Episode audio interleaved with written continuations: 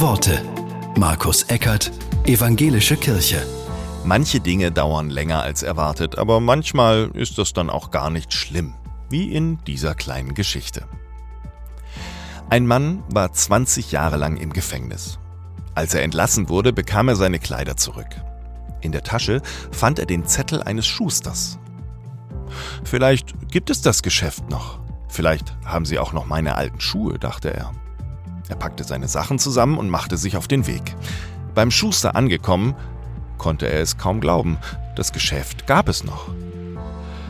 Ich war längere Zeit im Urlaub, sagte der Mann, und möchte wissen, ob Sie meine Schuhe noch haben. Der alte Schuster ging ins Hinterzimmer und kam nach zwei Minuten zurück. Sie sind am Donnerstag fertig.